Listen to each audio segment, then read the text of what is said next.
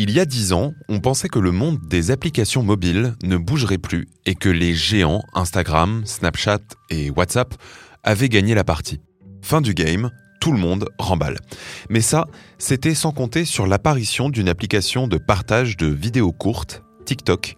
Depuis son lancement en dehors de Chine en 2017, le réseau social truste le sommet des plateformes de téléchargement, approchant aujourd'hui le seuil des 2 milliards d'utilisateurs.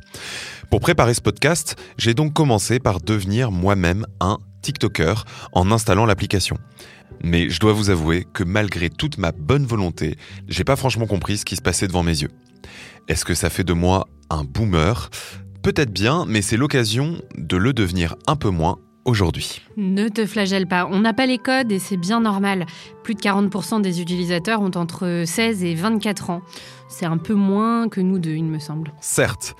Et si TikTok est largement médiatisé pour son rôle dans la désinformation, les arnaques, la surveillance et la censure, il est aussi un outil de la génération Z, cette fameuse génération née entre 1997 et 2010, qui l'utilise pour faire entendre sa voix, parler de causes politiques et créer de nouveaux mouvements.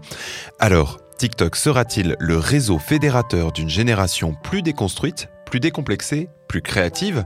En somme, TikTok est-il un ami qui nous veut du bien? Orange vous présente le mémo. Bonjour Marine. Bonjour Germain. Bienvenue à toutes et à tous dans le Mémo, le podcast qui décrypte pour vous l'actualité de la société numérique à travers les médias. Cette semaine, plongée dans l'univers de TikTok, le dernier né des réseaux sociaux à l'ascension fulgurante. Régulièrement en tête des classements de l'Apple Store, l'application chinoise bouscule les géants endormis de la paix de San Francisco et en premier lieu Meta. Et oui, Germain, bien qu'ils aient plus d'utilisateurs actifs, les applications comme Facebook et Instagram sont à la traîne en termes de hype. Dans une longue interview délivrée à la newsletter Straight Cherry, je lis que Mark Zuckerberg a admis que TikTok faisait désormais office de véritable concurrent dans la course aux utilisateurs. Selon lui, l'application chinoise a réussi à conjuguer les différentes pratiques inhérentes aux réseaux sociaux grâce à des algorithmes plus précis et plus efficaces que ceux de Meta. En une interview, Mark Zuckerberg admet une chose suffisamment rare chez les géants de la Silicon Valley pour le souligner, avoir trouvé plus fort que lui. Et cette surpuissance de l'algorithme, elle est justement étudiée dans un article du Guardian, avec une question simple en guise d'introduction. Comment TikTok est passé d'un réseau social de niche de synchronisation musicale à l'application la plus populaire du monde occidental? La botte secrète du réseau serait simple la page d'accueil du réseau, appelée Pour toi, propulsée par des algorithmes œuvrant en permanence à capter notre attention dès la première minute passée sur l'appli. Car si un compte Facebook ou Twitter sans amis ni followers est un endroit solitaire et stérile, TikTok, lui, est addictif dès le premier jour.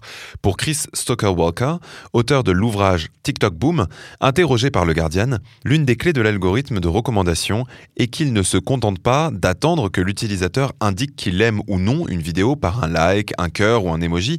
Au lieu de ça, il teste activement ses propres prédictions sur chacun des utilisateurs en permanence. On comprend mieux le désarroi de Mark Zuckerberg.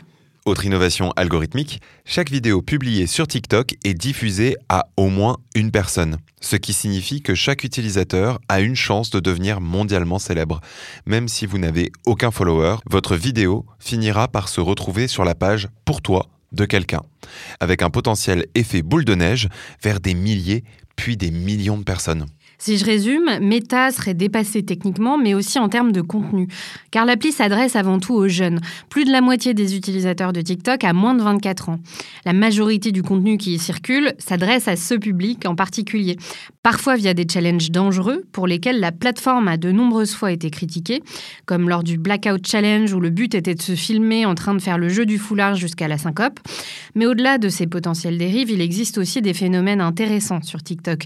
Tiens, par exemple, est-ce que tu connais l'un des mots suivants Panoramique, cornucopia et sexe Alors non, mais je veux bien que tu m'en dises plus. Ce sont des néologismes inventés par les utilisateurs de TikTok pour contourner l'algorithme et les règles de modération du réseau social.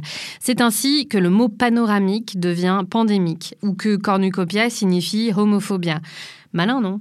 On appelle ça l'algospeak. Dans un article, le New York Times explique bien que ces mots sont nés car les utilisateurs remarquent les comportements de l'application et les anticipent ensuite. Ça prouve que TikTok peut aussi être un lieu de revendication où se crée un nouveau langage. Les jeunes générations peuvent se retrouver dans ce nouvel espace pour partager un pas de danse ou bien les slogans pour les prochaines manifestations, le tout en contournant l'algorithme. Hmm, je vois.